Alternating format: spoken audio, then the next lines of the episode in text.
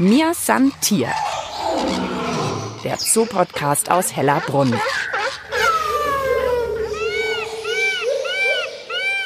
Hallo und herzlich willkommen zu einer neuen Folge von Mir san Tier, der Zoopodcast aus Hellerbrunn. Diesmal wieder mit mir, Mischa Drautz. Ja, wir bringen euch mit unserem Podcast den Tierpark nach Hause. Wir lassen euch hinter die Kulissen schauen, haben euch zuletzt von der Elefantengeburt informiert und heute sind wir wieder bei einer Tierart und wollen 20 Minuten von der erzählen. Und bei der habe ich überlegt, ich sollte eigentlich heute einen Frack anziehen und ganz vornehm in den Tierpark kommen. Beatrix Köhler, zoologische Leiterin hier im Tierpark Hellerbrunn. Du bist aber auch nicht schick. Nee, ich äh, kann da auch nicht mithalten. Zu dem Thema fällt mir gleich ein Bild ein von einem ganz berühmten Dirigenten, ein indischer Dirigent namens Zubin Mehta, den kennen die Münchner, weil er hier auch mal Generalmusikdirektor an der Staatsoper war. Und der hat mal eine Aufnahme von sich machen lassen. Ich glaube, seine Frau hat ihn da fotografiert auf Südgeorgien. Das ist also eine subantarktische Insel, wo ganz, ganz viele Königspinguine leben. Und da steht er mit dem Frack und dirigiert und um ihn herum die ganzen Königspinguine, die da zu Hunderttausenden sich aufhalten. Das ist ein tolles Bild. Die Pinguine und er im Frack sozusagen. Ja, ich habe ehrlich gesagt aber gar keinen Frack bei mir im Kleiderschrank gefunden. Nur einen schnöden Anzug hätte ich zu bieten gehabt. Da wollte ich dann nicht mit her. Also wir sind bei den Pinguinen. Und wenn wir gerade bei dem Frackthema sind, wie kommt es eigentlich, dass das so aussieht? Oder warum haben die so eine Art Frack? Pinguine leben ja fast ausschließlich auf der Südhalbkugel. Der Grund dafür ist, dass es dort, wo sie vorkommen, keine Landraubtiere gibt, die ihnen gefährlich werden als erwachsenes Tier. Auf dem Nordpol wären sie schlecht aufgehoben oder am Nordpol, weil da der Eisbär ein Mitbewohner wäre und da hätten sie kein ruhiges Leben. Sie haben natürlich trotzdem Feinde. Wenn ich an Land, so im Wasser, in erster Linie die Seeleoparden und andere Robben und die Schwertwale zum Beispiel, dann ist das natürlich ein günstiges Tarnkleid, weil von unten, wenn man von unten hochschaut und den weißen Bauch sieht, dann hebt er sich gegen den hellen Himmel nicht ab. Und dadurch werden sie nicht so leicht erkannt. Und sie sind halt sehr viel im Wasser unterwegs, denn sie fangen ja ihre ganze Beute im Wasser. Und wenn man von oben drauf schaut auf das Wasser, dann sind sie dunkel wie die Wasseroberfläche und dann kann man sie auch nicht erkennen. Das ist also eine Form von Tarnung. Super geschickt. Und wir sind jetzt bei den Königspinguinen. Ihr habt ja verschiedene Pinguinarten hier in Hellerbrunn. Ja, wir haben vier verschiedene Pinguinarten. Da muss man weit fahren, um einen Zoo zu finden, der so viele unterschiedliche Arten zeigt. Wir haben hier die Königspinguine. Das ist die zweitgrößte Art. Es gibt insgesamt 18 Arten Pinguine. Man meint ja immer, die leben auf dem Südpol oder am Südpol. In Wahrheit sind von den 18 Arten leben da nur zwei. Und der ganz große Kaiserpinguin, der bis 1,30 Meter groß wird, also der ist so groß wie ein sechsjähriges Kind, ja, ungefähr, die leben tatsächlich auf Antarktika. Die anderen Pinguinarten leben in den subantarktischen Inseln, also auf den Falklandinseln zum Beispiel, Südgeorgien. Oder sie leben in Südafrika. Ich habe schon mitten in Kapstadt, in Simonstown, Pinguine gesehen. Echt? Mitten in Kapstadt? Ja, da kann man also ja, Boulder Beach heißt das. Da leben die Brillenpinguine äh, eine Kolonie Brillenpinguine. Die kann man ganz nah rangehen. Das Schöne bei Pinguinen ist ja, selbst jemand, der nichts mit Vögeln am Hut hat, der findet Pinguine toll, oder? Ja, man kennt ja kaum einen, der sagt, nö, Pinguin ist nicht so meins. Pinguine mag man irgendwie, oder? Pinguine sind einfach sympathisch, ja, die sind so zutraulich. Das liegt natürlich auch daran, dass sie keine natürlichen Feinde haben an Land und deshalb auch, selbst wenn die Menschen vorbeikommen, verhalten sie sich ganz entspannt, fast wie zahm. Wenn wir jetzt aber gerade auch mal wieder reinschauen, es ist einfach so schön, dieses Watscheln ist so sympathisch. Einer hat gerade so einen kleinen Hopser gemacht, einfach nach vorne. Ja, ich glaube ja auch, dass wir Menschen Tiere besonders sympathisch finden, die so ein bisschen uns ähnlich sind, ja, die also aufrecht gehen. Es ist mir auch schon bei Erdmännchen zum Beispiel aufgefallen, die ja auch immer so aufrecht stehen. Die mag ich auch. ja, genau irgendwie ist einem das sympathisch, wenn einem einer zweibeinig entgegenkommt. Aber Pinguine sehen natürlich auch immer so freundlich aus. Ja, die sind fast, als hätten sie ein Lächeln auf den Lippen, auf den nicht vorhandenen. Mia Santier. Der Zoo-Podcast aus Hellerbrunn.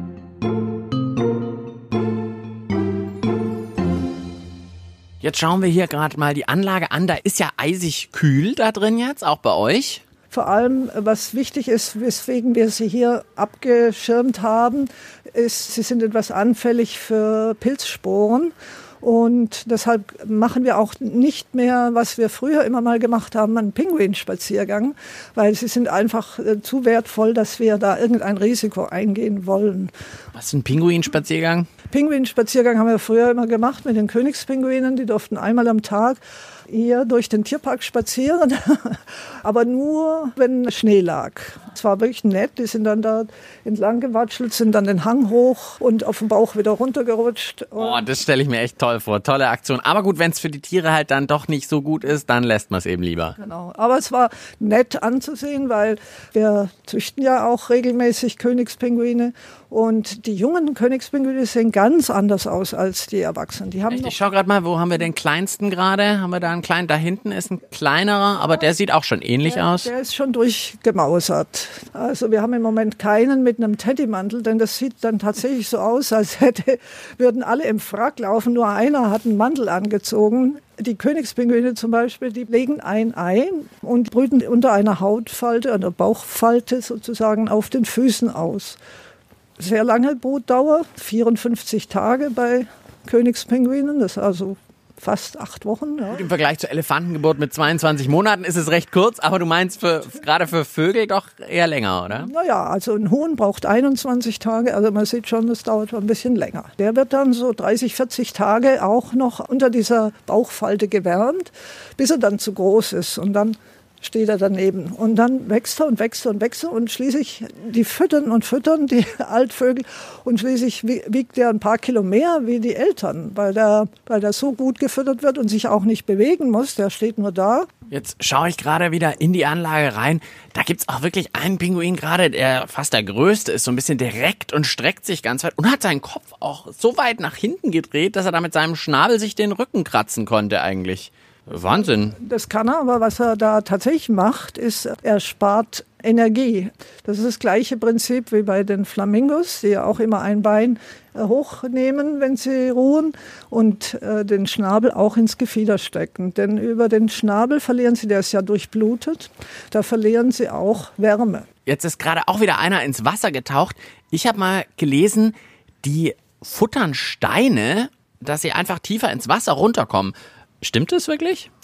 Ja, davon könnte man ausgehen, wenn man selber mal getaucht ist mit einem Neoprenanzug, dann weiß man, dass man ohne einen Bleigürtel ganz schwer runterkommt, weil die Luft einem so viel Auftrieb verleiht. Und Pinguine tauchen ja unglaublich tief. Also diese Königspinguine, die wir hier sehen, die tauchen bis zu 300 Meter tief. 300? Puh. Ja, das ist gewaltig. Und man muss sich ja überlegen, dass alle acht Meter der Druck, der erhöht sich um eine Atmosphäre. Also das ist schon heftig, was sie da aushalten müssen. Dazu ist ihr Körper auch entsprechend gebaut. Sie haben auch ihre Flügel, die sind ja Vögel, das darf man nicht vergessen. Ja. Die Flügel sind umgebaut zu kräftigen Flossen. Damit können sie sich sehr gut vorantreiben. Also Pinguine fliegen ja quasi unter Wasser. Ja. Die benutzen ihre Füße nur zum Steuern und mit den die Flügel verwenden sie, als würden sie in der Luft fliegen ja, und haben manchmal über 100 Tauchgänge pro Tag. Was fressen sie? Klar, die Fische, die sie erwischen. Königspinguine zum Beispiel fressen sehr gern Tintenfische.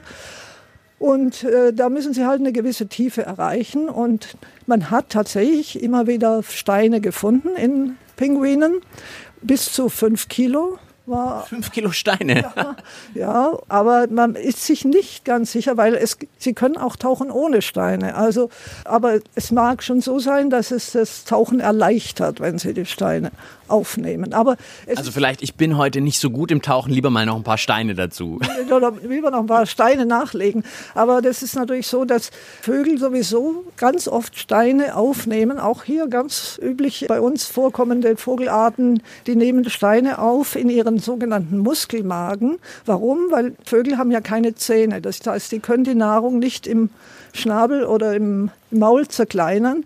Die haben deshalb zwei Mägen. Die haben einen Muskelmagen und einen Drüsenmagen. Im Muskelmagen wird die Nahrung mechanisch zerkleinert, unter anderem mit Hilfe auch von Steinen. Und dann erst im Drüsenmagen verdaut. Noch irgendein besonderes Erlebnis von dir, das du mit Pinguinen hattest? Vor einem Jahr hatte ich das Glück, die kleinste Pinguinart in der Natur zu sehen. Das ist der Zwergpinguin. Der wiegt nur so 1,5 Kilogramm ist so 30 Zentimeter hoch. Wenn man das jetzt vergleicht mit dem größten, der wiegt über 30 Kilo, ja, das gibt schon ein gewaltiger Unterschied. Und die leben um Neuseeland herum und an der Südküste Australiens und Tasmaniens. Und die kann man tatsächlich auch in der Nähe von Melbourne, gibt es eine Insel, die heißt Phillip Island, da kommen dann abends immer die Pinguine vom Meer zurück, vom Beutefang habe ich letztes Jahr sehen können und das war sehr berührend, muss ich sagen. Wenn die Kleinen da aus der Tiefe des Meeres sozusagen an Land kommen und dann mit kleinen Schritten, Trippelschritten zu ihren äh, Nistplätzen watscheln. Das ist schon toll. Dann schauen wir jetzt gleich mal rein, vielleicht zu den Pinguinen mit einem Tierpfleger, der uns noch ein bisschen genauer sagen kann, wer jetzt zum Beispiel wer ist. Ich finde es ja ganz schwierig, die auseinanderzuhalten. Ist auch schwierig, ja. Also die Humboldt-Pinguine haben wenigstens noch ein Muster auf der Brust oder auf dem Bauch. Bei den Königspinguinen ist das nicht der Fall. Ähm, da ist schon schwieriger. Da die kleinen Felsenpinguine, die haben ja so lustige Pinseln. Sieht fast aus wie Haare, muss man auch immer wieder sagen. Das sind keine Haare, das sind Federn. Die sind jetzt sozusagen bei den Königspinguinen ja mit drin. Genau, die sind da mit, mit dabei. Die vertragen sich ja auch, äh, ist auch in der Natur so, dass die Pinguinarten gemischt vorkommen. Okay, dann danke dir für den Überblick über die Pinguine und jetzt schaue ich mal äh, rein mit einem Tierpfleger. Mir san Tier. Der Zoo-Podcast aus Hellerbrunn einfach zu finden und zu abonnieren auf allen gängigen Podcast-Plattformen wie Spotify und iTunes oder auf der Website des Münchner Tierparks hellerbrunn.de. Mir ist Tier, der Zoo-Podcast aus Hellerbrunn. Und jetzt sind wir von hinten in die Anlage gekommen, sind also den Pinguinen jetzt ganz nah. Und neben mir ist der Frank Staatsmann, Tierpfleger bei den Pinguinen. Jetzt kommen gerade auf uns schon die zu, bei denen man immer denkt, sie haben so eine Perücke auf. Ja, das sind unsere Felsenpinguine und die Pinguine im Allgemeinen sind eigentlich sehr neugierige Tiere und schauen sich immer alles an. Aber die vermeintlich lästigen, sage ich mal, das sind unsere Felsenpinguine, da sind die ein oder anderen Kandidaten dabei. Da muss man beim Saubermachen schon aufpassen, damit man sie nicht mit dem Schrubber umhaut. Ach, weil die da so dabei sind. Ja, ja, die sind überall dabei. Also bei uns darf man nicht unter Verfolgungswahn leiden, weil irgendwie läuft in jedem Gehege irgendein Tier hinter einem her. Jetzt hat die Beatrix Köhler uns gerade auch schon gesagt, ja, die Königspinguine sind wirklich nicht leicht auseinanderzuhalten. Aber ihr könnt es doch bestimmt. Ja, sicherlich. Also wir haben Flügelmarkierungen dran aber wir. Ah, da sehe ich gerade wie so einen blauen Armring, äh, blauen Flügelring. der Nautilus zum Beispiel, der hat den blauen. Dann haben wir hinten die Franconia, die hat den lilanen. Ja, manche haben ihre verloren, aber die kennen wir trotzdem einigermaßen auseinander. Okay, wer schaut uns jetzt gerade hier an, direkt vor uns? Der hat nämlich auch keinen Ring. Das ist unser Jungvogel vom letzten Jahr. Und wie heißt der? Ja, eigentlich hieß er bald Helmut, aber wir müssen uns jetzt einen anderen Namen einfallen lassen, weil es ja eine Dame ist. Oh, da habt ihr zuerst lang gedacht, es ist ein Mann und dann war es aber eine Frau. Ja, da mal von außen sieht man das einem Pinguin nicht an. Wenn der praktisch sein Erwachsenengefieder hat, dann wird da eine Federprobe gerupft, da ist ein Blutkiel dran und da wird ein richtiger Gentest gemacht, weil von außen kann man die definitiv nicht unterscheiden. Und ansonsten, wie viel sind es hier insgesamt? Wie viele Pinguine auf der Anlage? Ja, wir haben ja jetzt neun Königspinguine, 14 Felsen und sechs Eselspinguine. Die Eselspinguine sind hier links von uns gerade. Sitzen hier auf ihren Nestern, die schauen jetzt momentan zum Teil nicht so schön aus, weil der hier ist zum Beispiel der Mauser, der verliert jetzt die Federn. Das dauert in der Regel so drei bis vier Wochen. Und dann hat er praktisch wieder einen neuen Schwimmanzug. Im Moment sieht er so ein bisschen gerupft aus. Ja, das ist aber ganz normal. Also einmal am Jahr mausern die komplett durch. Andere Vögel machen ja mehr oder weniger so eine Teilmauser, dass sie noch fliegen können. Und der Pinguin macht das einmal am Stück komplett. Der frisst sie praktisch vorher richtig voll, weil der ja in der Zeit dann nicht ins Wasser kann, weil er ja schwimmunfähig ist, weil sich das Gefieder voll saugen würde und nicht mehr isolieren würde. Und deswegen bleibt er dann drei bis vier Wochen an Land und konzentriert sich auf die Mauser. Und jetzt zum Beispiel Nautilus und Franconia. Sind es auch so unterschiedliche Charaktere irgendwie? Kann man das sagen? Kann man das feststellen bei Pinguinen? gerade beim Fressen sind sie alle ein bisschen anders. Der Nautilus ist eigentlich ein Vogel, bei dem muss man manchmal aufpassen, der ist sehr verfressen. Der hat auch mal die 20-Kilo-Marke geknackt. Die Franconia, das ist eigentlich der erste Pinguin, den ich erleben durfte als Jungtier quasi. Wie war das? Kleine Pinguine sind generell alle nett, weil die alle so plüschig ausschauen mit ihrem Jungtiergefieder. Dann ist immer das nächste Ding, bis der Vogel mal selbstständig frisst. Das dauert dann auch unter Umständen recht lange. Also sie hat sich lange gesträubt und irgendwann hat die dann das Fressen angefangen und dann bist du natürlich auch froh, weil für uns ist der Pinguin eigentlich erst durch, wenn der auch selber frisst. Was sind so die Hauptbeschäftigungen? Immer mal wieder tauchen natürlich. Ja, also in der Früh ist vorzugsweise viel Betrieb im Becken, aber wenn man sauber machen, das mögen die Vögel nicht so gern und da machen sie dann ihre Gefiederpflege im Wasser und da geht's eigentlich dann schon ziemlich zu in der Früh. Jetzt wird's hier hinten mal wieder kurz laut. Der mit dem grünen Flügelreifen, wer war das? Das ist eine Felsenpinguindame. Zwischendrin haben die so ihre Ambitionen, wenn die im Nest hocken, dass sie dann einfach mal das Singen anfangen. Jetzt stehen die da auch sehr in der Gesellschaft. Der Zusammenhalt ist bei den Pinguinen auch groß, oder? Bei den Königspinguinen ja. Wenn der eine dahin läuft, laufen die anderen eigentlich mit.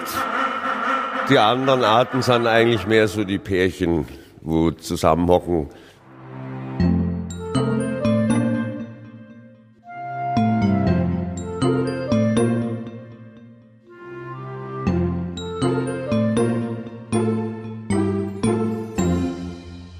Mir Santier, der Zoo-Podcast aus Hellerbrunn. Ich bin immer noch mit dem Frank bei der Pinguinanlage und wir beobachten die Pinguine. Jetzt geht's aber ja auch um deinen Job, Frank. Wie ist es denn? Was ist denn bei den Pinguinen besonders eure Aufgabe?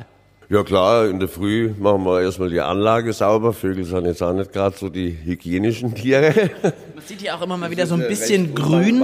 Kacke, die wegzuschoben, das ist wirklich eine Arbeit. Ja, warum ist, man sieht hier immer so ein bisschen grünlich. Auch ziemlich hartnäckig ist. Und dann haben wir das nächste, wenn die Eier legen oder wenn die brüten, dann machen wir eigentlich gar nichts sauber wegen der Luftfeuchtigkeit, damit die Eier keinen Schaden bekommen und dann kann man gar nicht sauber machen. Deswegen schaut die Anlage manchmal nicht ganz so lecker aus.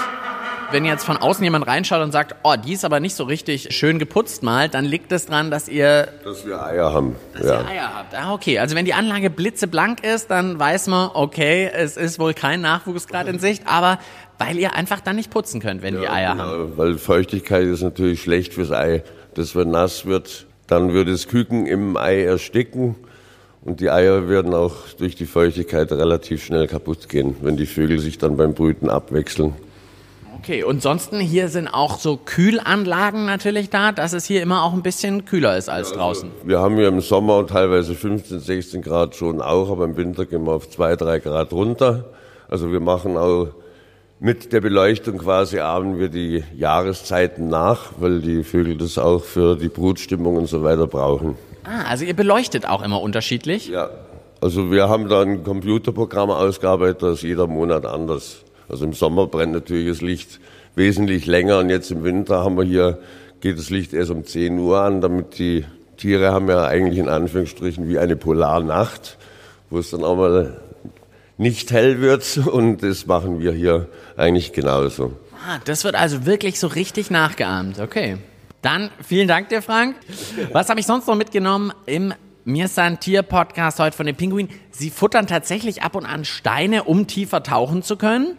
Dann, dass hier wirklich die Beleuchtung so ist, dass sie den Jahreszeiten angepasst wird. Das wird extra gemacht, um die Pinguine möglichst einfach in ihrer Brutzeit auch nicht zu stören. Und dritte Sache, ihr könnt immer mal schauen, wie geputzt ist die Pinguinanlage. Wenn sie nicht so sehr geputzt ist, dann liegt es nicht dran, dass der Frank seine Arbeit nicht gut macht, sondern dass da Eier da sind. Um die Eier trocken zu halten, wird dann einfach nicht so viel geputzt. Das war's von uns für heute mit unserem Pinguin-Spezial. Ich bin Mischa Drautz und sage bis bald im Tierpark Hellerbrunn. Mir san Tier. Der Zoo-Podcast aus Hellerbrunn.